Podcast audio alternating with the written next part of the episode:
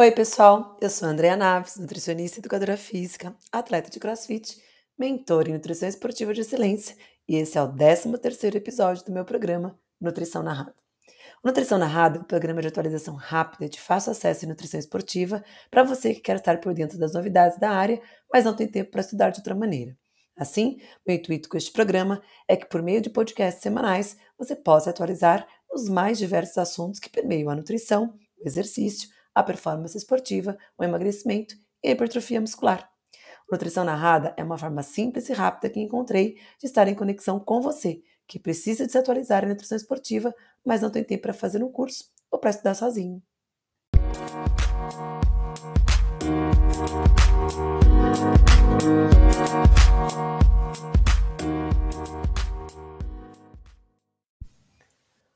O tema do nosso podcast de hoje é sobre ômega 3 e performance esportiva.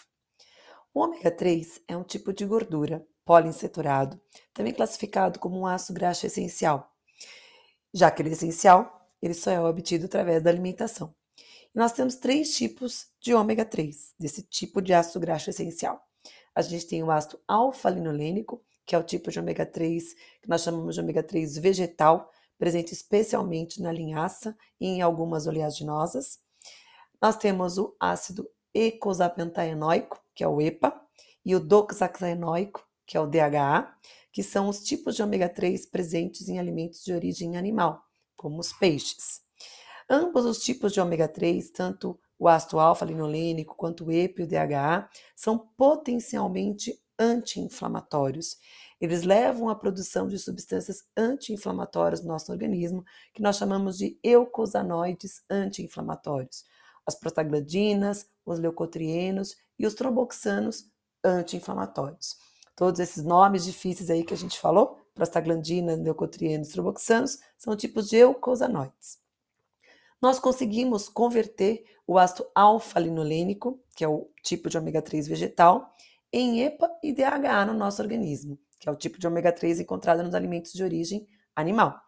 Isso acontece através da ativação de diversas enzimas nós chamamos de delta 6 desaturase, elongase e delta 5 desaturase. É importante é, pontuar que essas enzimas são altamente dependentes de vitaminas e minerais. A delta 6 desaturase, que converte o ácido alfa-linolênico em EPA e DHA, por exemplo, ela é dependente de B3, B6, vitamina C, vitamina E, vitamina A, ferro, selênio, zinco e magnésio assim como as alongases, que é uma outra etapa de conversão do ácido alfa-linolênico em EPDH, são dependentes de vitamina B3, B6, B5, vitamina C e biotina.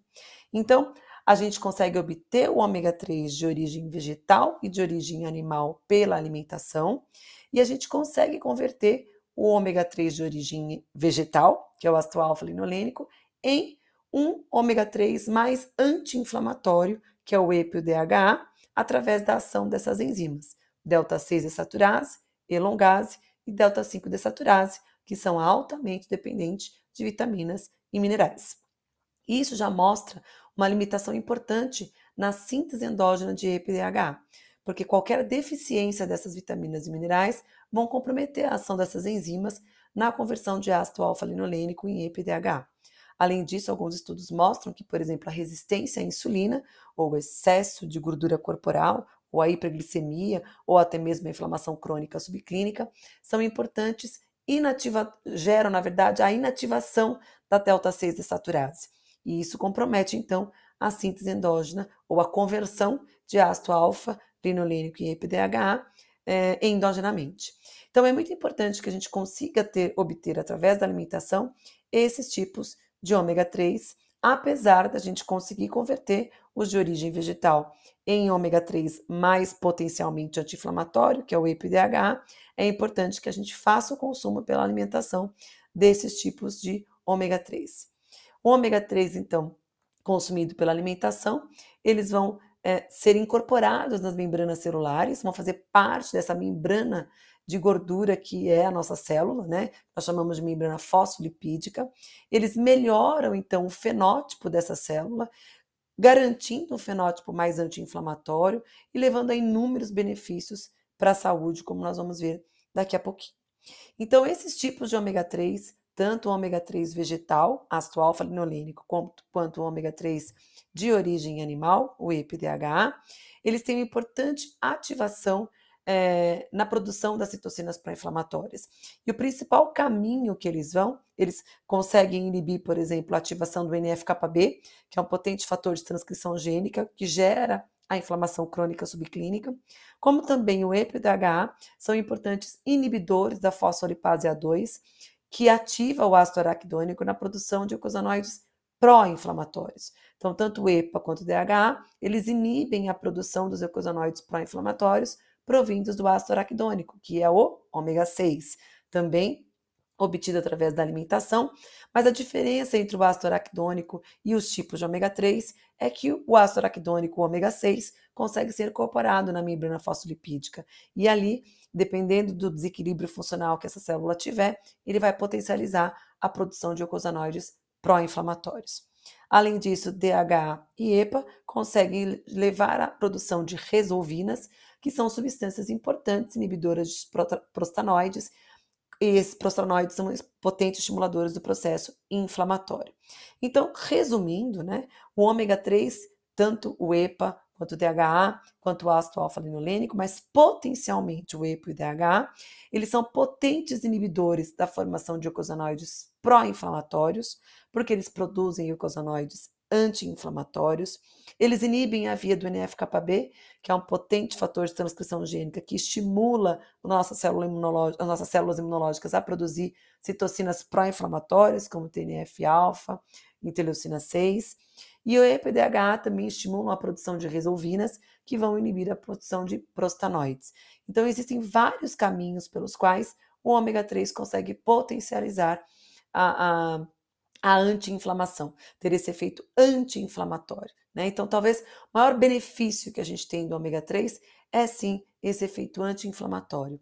Já que a inflamação crônica subclínica é a causa de inúmeras doenças, combater a inflamação crônica através seja pela produção de resolvinas, inibição da produção de eicosanoides pré-inflamatórios ou inibição do NF-κB, vai surtir, vai levar a inúmeros benefícios na saúde.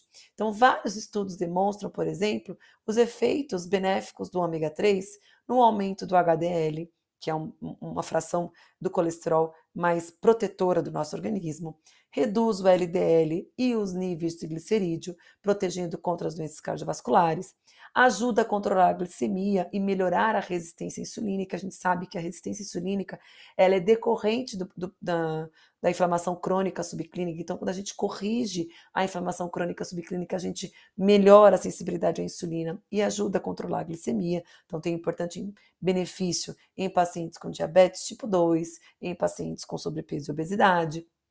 O ômega 3 ainda tem um, um importante efeito anticoagulante, protege as células cerebrais ajudando no tratamento de depressão, por exemplo. Né? Além disso, reduz sintomas de déficit de atenção, hiperatividade, pode prevenir o Alzheimer, porque protege o cérebro contra a neuroinflamação. Então, como o ômega 3 é muito anti-inflamatório, ele protege as células cerebrais contra o estresse oxidativo e a inflamação, que podem vir de diversos gatilhos endógenos e exógenos. Então, acaba gerando um efeito cerebral muito interessante na prevenção de diversas doenças neurológicas.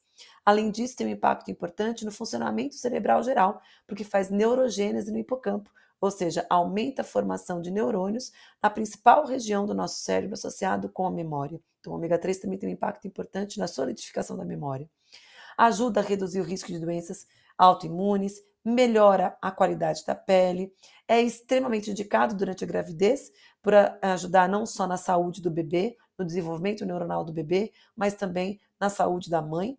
E além do que, tem um impacto importante esse ômega 3 na melhora do rendimento muscular, e esse é o tema do nosso podcast de hoje, como o ômega 3 pode ter um impacto na performance esportiva. Antes disso, eu queria só pontuar para vocês aqui o conteúdo de ômega 3, de EPA e DHA, principalmente, nos peixes, né? Já que o EPA e DHA são, é o ômega 3 mais potencialmente anti-inflamatório, é importante a gente ter um consumo adequado desse tipo de ômega 3 na nossa alimentação. E a melhor maneira de fazer isso é o consumo de pelo menos duas a três porções de peixe por semana, mais ricos em ômega 3. E aí, numa escalinha né, de quantidade, A gente tem aí os que mais têm ômega 3, a cavala, o arenque, o salmão selvagem, né? Porque o salmão de cativeiro tem uma grande quantidade de poluentes orgânicos persistentes. Uh, depois vem a sardinha, a truta, o camarão, a lagosta, o bacalhau e o linguado.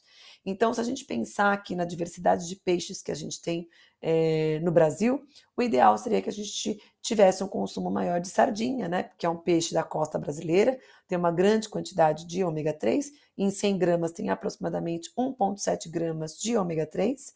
Então, é um peixe que a gente deveria consumir, porque é de fácil acesso também para a população. Claro que a gente ainda pode incluir outros tipos de peixe, garantindo aí um consumo adequado de pelo menos duas a três porções por semana.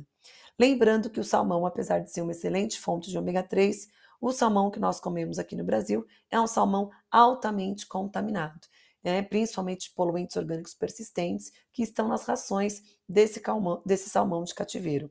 Eu também nunca indico o consumo de peixe cru. Né? Os estudos mostram que quando a gente cozinha o peixe, quando a gente assa o peixe, quando a gente coloca esse peixe sob cocção, a gente reduz a quantidade de metais tóxicos, né, mercúrio, chumbo, e também reduz a quantidade de poluentes orgânicos persistentes presentes nesses peixes. Então, eu sempre indico o consumo do peixe é, assado, cozido, sempre em baixas temperaturas, para que a gente não tenha nenhum prejuízo no conteúdo de gordura desse peixe, né? Então, é muito importante que a gente tenha o consumo aí de duas a três porções por semana. Ah, pode ser o peixe de latinha? Pode ser o atum, a sardinha de latinha. As latas hoje, elas são de aço inoxidável, né? elas não são mais de alumínio. Uh, o ideal é, claro, que a gente não consuma sempre é, o, o, o, peixe em lata, né? É, eventualmente não tem nenhum problema, a gente pode consumir, de preferência que esse peixe esteja no conteúdo oleoso porque no conteúdo oleoso a gente tem maior quantidade de ômega 3 ali também. Eu sempre indico que a gente escorra esse óleo, né, para que a gente libere um pouco da quantidade de metal tóxico que tem ali naquela, naquela gordura. É, o ideal é que seja sempre o consumo de peixe fresco, mas na dificuldade pode ser sim o consumido tanto o ômega 3 quanto a, a sardinha de lata para a gente compor essa quantidade de ômega 3 né, na, na nossa alimentação. Claro que também a gente pode optar pela suplementação de ômega 3, né? Se a gente tem uma dificuldade de consumir peixe na alimentação, a gente opta pela suplementação de ômega 3. Existem inúmeros suplementos no mercado hoje. O ideal é que a gente encontre um suplemento de boa qualidade, que tenha maior relação de EPA do que de DHA, né? Que é o ácido mais anti, é o ácido ômega 3 mais potencialmente anti-inflamatório, que a gente tem ali um, pelo menos, né, numa cápsula de uma grama, que a gente tem uma relação de 2 de EPA para 1 um de DHA. Quanto mais concentrada essa cápsula, menos cápsulas a gente vai precisar tomar durante o dia, se a gente pensar aí numa recomendação de 2 a 3 gramas de ômega 3 por dia. Então, o ideal é que sejam as cápsulas concentradas, mais concentradas em EPA e DHA. Tá? Quando a gente pensa em EPA e uh, quando a gente pensa em ômega 3 de origem animal. Claro que a gente também consegue o ômega 3 de origem vegetal, como eu falei para vocês, a gente tem o ácido alfa-linolênico, que está presente principalmente na linhaça, na chia e em algumas oleaginosas. Né? A gente tem aí, numa escala de óleos vegetais, por exemplo, o óleo de linhaça é o que mais tem uma melhor relação, por exemplo, ômega 3 e ômega 6, né? Ele tem uma grande quantidade de ômega 3 em relação ao ômega 6. Depois a gente tem o óleo de canola, óleo de soja, óleo de oliva, óleo de arroz, óleo de milho, milho, óleo de algodão e o óleo de girassol. Então, o óleo de girassol, na relação ômega 3 ômega 6, é o pior, é o que mais tem ômega 6 e menos tem ômega 3. Então, se a gente tivesse que escolher um óleo mais rico em ômega 3, a gente vai escolher o óleo de linhaça ou o óleo de canola, que são os que mais têm ômega 3 em relação ao ômega 6, tá? O ideal é que a gente também insira na dieta esses alimentos fontes de, ômega, de ácido alfa-linolênico, né? Inclui a farinha de linhaça, farinha de, de, de, chia, né? Semente de linhaça, o gel de linhaça, que é uma maneira também da gente não só consumir ômega 3, mas também está aumentando o consumo de fibras da alimentação. As recomendações diárias de consumo de ômega 3 para indivíduos adultos, idosos, é, homens ou mulheres adultos ou idosos, vai ficar ali ao redor de, 1 ponto, de, 1 ponto, de 1 grama a 1,6 gramas ao dia. Então, a gente fala que de 1 a 2 gramas ao dia é a recomendação adequada no consumo de ômega 3 diário. Isso é muito difícil de ser alcançado na nossa alimentação.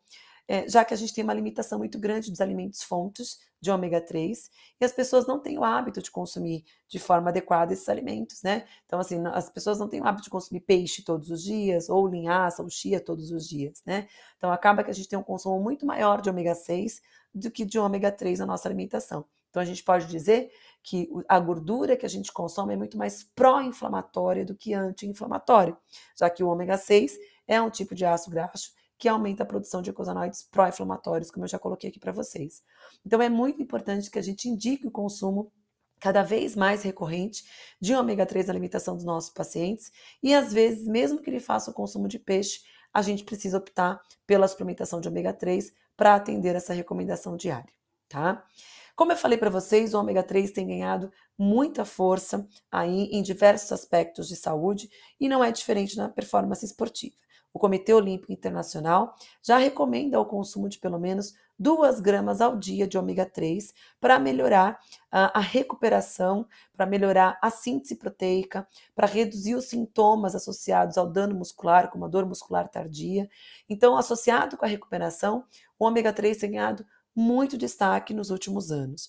E quando a gente fala na recomendação de 2 gramas ao dia para melhorar a recuperação muscular, são 2 gramas ao dia de ômega 3, ou seja, a soma de EPA com DHA, tá? Então não é 2 gramas de óleo de peixe. É muito importante que a gente, quando a gente optar pela suplementação de óleo de peixe, por exemplo, que a gente olhe a quantidade de EPA e DHA desse óleo de peixe, porque a recomendação é de 2 gramas ao dia de ômega 3, tá? Então, os estudos mostram que, isso, que, que o ômega 3 pode potencializar esse processo de recuperação, justamente porque ele é muito potencialmente anti-inflamatório e ele ajudaria, ajudaria a, na recuperação né, é, pós-exercício, modulando o processo inflamatório induzido pelo próprio exercício. Tá? Uh, é claro que é sempre recomendado a, o consumo né, de alimentos fontes de ômega 3 na nossa alimentação, mas dado a limitação que a gente sabe que existe, a suplementação acaba sendo sim uma, uma, uma estratégia extremamente interessante. Vários estudos mostram né, que a suplementação de ômega 3 pode, inclusive, não só atuar no processo de recuperação, modulando a inflamação induzida pelo próprio exercício, mas o ômega 3 parece também poder estimular a síntese proteica. Alguns estudos em idosos mostram que uma suplementação de 4 gramas ao dia de ômega 3 durante 8 semanas gerou ali uma ativação de P76K, de mTOR, que são sinalizadores intracelulares para a síntese proteica. O fato de estimular a síntese proteica não necessariamente vai levar a um ganho de massa muscular, né? Já que a síntese proteica também está relacionada com o reparo do tecido que foi danificado pelo exercício físico. Então, alguns estudos demonstram aí que indivíduos com uma média de idade de 65 anos, que são submetidos a treinamentos de força, quando recebem 2 gramas de, por dia de ômega 3, eles têm um, um efeito interessante ali na melhora é, é, na melhora da adaptação neuromuscular induzida pelo exercício, podem ter uma melhora da capacidade funcional desse músculo esquelético e pode, inclusive, melhorar a resposta de adaptação do treinamento de força.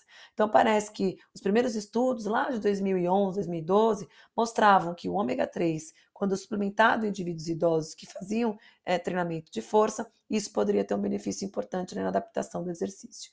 E os estudos foram evoluindo, né, é, mostrando o consumo de ômega 3 não só em idosos, mas também em indivíduos jovens, e alguns estudos, inclusive, especulam sim que o ômega 3 podem gerar uma maior estimulação da síntese proteica, ajudando inclusive no reparo do dano muscular induzido pelo exercício físico, justamente por ativar as vias de mTOR, por ativar a P76K, e que isso poderia inclusive levar a uma melhora da adaptação do treinamento de força, melhora da força, melhora da recuperação pós-exercício, né? Então existem vários estudos que investigam esses efeitos do ômega 3 quando associado com o treinamento resistido na melhora da síntese proteica né, pós-treino. Estudos mais recentes em mulheres não treinadas mostram que o consumo de 6 gramas ao dia de ômega 3 é uma quantidade bem alta, inclusive, né? Uh, eles se suplementaram por uma semana e essas mulheres fizeram exercício até a falha, né, de flexão de cotovelo e extensão de perna. Então era o leg press, leg press não, desculpa, a extensão de perna na cadeira extensora e a flexão de cotovelo como se fosse como a, a rosca, né? Eles avaliaram ali a dor muscular tardia após exercícios. Então, eles fizeram 10 séries até a falha de flexão de cotovelo e extensão de perna, suplementaram por uma semana o ômega 3 e verificaram a dor pós exercício físico. E de fato, 6 gramas de óleo de, de, de, ômega 3, né? Desculpa, de óleo de peixe nesse estudo. 6 gramas de óleo de peixe por dia durante uma semana melhorou a percepção de, de dor, tanto de membros superiores como de membros inferiores nessas mulheres, especialmente 72 horas, até 72 horas após a realização do exercício.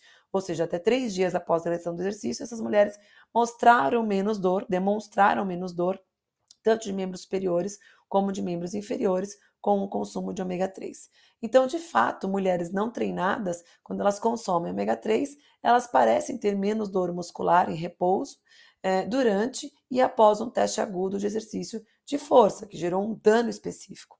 E esse estudo ainda demonstrou que uh, o consumo dessa quantidade de ômega 3 melhorou não só a dor muscular, mas também não gerou uma inibição da resposta adaptativa de treino, já que a gente sabe que as citocinas pró-inflamatórias liberadas pelo exercício físico são importantes gatilhos para estímulo, por exemplo, de células satélites para reparação muscular. Então, do mesmo jeito que a gente precisa modular esse processo inflamatório pós-exercício, para que isso não gere um, um, processo crônico que possa impedir a adaptação do exercício físico e até mesmo levar à lesão, a gente não pode inibir totalmente o processo inflamatório pelo exercício. Então, parece que o ômega 3 modula esse efeito da inflamação. Alguns estudos ainda mostram aí que não é só o EPA que tem esse efeito, mas que o DHA também pode ter um efeito importante em melhorar em até 23% a dor, a dor pós-treino, uh, com o consumo de 3 gramas ao dia de, de somente DHA. Então, só o DHA, 3 gramas ao dia, mostrou a melhora da dor, um estudo publicado em 2016, mostrando que a suplementação é recomendada para indivíduos que, inicia, que iniciam um novo programa de treino ou para aqueles que vão intensificar o treinamento físico como forma de atenuar o dano muscular, reduzindo então a dor e acelerando o processo de recuperação muscular. Então não é só o EPA, mas também o DHA tem um impacto importante. Então se a gente, ó, nesse processo de modulação da recuperação muscular, especialmente da dor muscular tardia, né? Então, se a gente opta pela suplementação de ômega 3, é importante que a gente sempre tenha ali o conjunto do EPA e o DDH, né? Então, os estudos mais recentes mostram que o, o ômega 3 Além de anti-inflamatório, ele tem impacto também na biogênese mitocondrial, então no músculo esquelético pode ativar a PGC1-alfa, estimulando ali a NRF1 e os fatores de crescimento mitocondrial, TFAN, que promovem a biogênese mitocondrial, além do que o ômega 3 é um importante ativador dos fatores de regulação miogênica que ativam células satélites na reparação muscular. E como eu coloquei para vocês, alguns estudos ainda especulam, especulam, o efeito do ômega 3 na ativação de emitório P76K, estimulando a síntese proteica muscular, o que pode também reverter em uma aceleração da, da reparação muscular. Né? Uh, alguns estudos mostram ainda que o consumo ideal seria de pelo menos oito semanas. Como eu falei para vocês, as doses para estimular a síntese proteica, elas vão ali de 3 até 8 gramas, de, desculpa, de 3 até 6 gramas ao dia de ômega 3. Existe um estudo bem recente mostrando o consumo de 5 gramas ao dia, é, mostrando que esse ômega 3 é incorporado, então, na membrana fosfolipídica da célula, da membrana fosfolipídica do músculo esquelético, né? Então, melhorando essa permeabilidade é, da célula, permitindo a maior entrada de aminoácidos, inclusive, né, de leucina e outros aminoácidos importantes, estimuladores de mTOR, que vão permitir ali a síntese proteica e que então podem potencializar a síntese proteica muscular. Então, os estudos mostram que além do ômega 3 poder ativar de forma direta P76K e mTOR, o ômega 3 ainda pode melhorar a permeabilidade celular, permitindo a maior entrada de aminoácidos dentro do músculo esquelético e esses aminoácidos então ativando as vias de síntese proteica um estudo muito recente, publicado ano passado, é, mostrando os efeitos do ômega 3 na performance esportiva, tanto em atletas é, de elite como atletas amadores, mostram que, de fato, a suplementação de ômega 3 pode melhorar a performance muscular, principalmente melhorando a recuperação, tem um efeito na adaptação da função neuromuscular, então, quando associado com o treinamento resistido, pode melhorar essa função neuromuscular de adaptação induzida pelo próprio exercício resistido. Ainda tem um impacto importante na função imunológica e no estresse oxidativo, porque é um potente anti-inflamatório que potencializa a recuperação muscular e ainda pode reduzir ali o risco de diversas doenças e também o risco de lesões, já justamente pelo seu potente efeito anti-inflamatório. Então, existem muitos estudos e especulações mostrando os benefícios do ômega 3 principalmente na recuperação muscular, principalmente como esse potente efeito anti-inflamatório que ele tem, e alguns ainda mostrando o efeito é, na potencialização da função neuromuscular induzida pelo próprio exercício físico. Então, o ômega 3 seria um modulador da resposta de adaptação do treinamento resistido, né? É, gerando essa adaptação neuromuscular. Então, o ômega 3 ele tem ali inúmeros mecanismos que são altamente estudados, especialmente os mecanismos que envolvem EPDHA. Uh, a ingestão ela é usualmente muito baixa, né? É, pela alimentação, já que as principais fontes de EPDHA são os peixes, né? Então acaba que as pessoas têm um consumo muito pequeno de ômega 3, por isso que a suplementação inúmeras vezes são indicadas inclusive para atletas, amadores ou não, a suplementação de ômega 3, se ele não tem um bom consumo pela dieta, ela é indicada. O aumento na ingestão de EPDHA pela alimentação ou pela suplementação vai levar, vai aumentar né, os níveis de ômega 3 no sangue e em diversos tecidos, inclusive tecido cardíaco e o tecido muscular. Então a gente aumenta a incorporação desse EPI, desse THA ali na membrana fosfolipídica do tecido cardíaco e do tecido muscular, né? Existem inúmeros mecanismos pelos quais o EPDHA pode melhorar a função celular e a função de diversos tecidos, levando ali uma melhora da saúde como um todo durante toda a vida, né? Uh, e muitos efeitos, e muitos desses efeitos, né, do EPDHA, eles são muito relevantes, então, para atletas, sejam atletas de elite ou atletas amadores, eles podem se beneficiar e muito do consumo de ômega 3. Então, gente, o ômega 3 é um ácido graxo essencial. Novamente, só pode ser ingerido através da alimentação, apesar da gente conseguir sintetizar EPDHA através da dessaturação do ácido alfa-linolênico, através das enzimas dessaturadas, como eu falei para vocês. Lembrando que essas enzimas são altamente dependentes de vitaminas minerais e que a deficiência dessas vitaminas minerais vão comprometer a síntese endógena através, a síntese de EPDHA, através da dessaturação do ácido alfa-linolênico. Então, a suplementação de EPDHA, ela é sim extremamente indicada, dada a, a dificuldade que a gente tem, a deficiência que a gente tem no consumo desse tipo de ômega 3 pela nossa alimentação. Então, ele tem ganhado cada vez mais força, existe recomendação importante na suplementação de ômega 3. Uh, como eu já coloquei para vocês aqui, ele é reconhecido como um suplemento extremamente importante uh, pelo Instituto Australiano do Esporte, né? Existem recomendações ali de uso. Uh, a gente levando então, né, aí a recomendação que a gente tanto é, vê para atletas e desportistas em geral. Bom, gente, eu espero ter contribuído para vocês aí com esse podcast sobre ômega 3.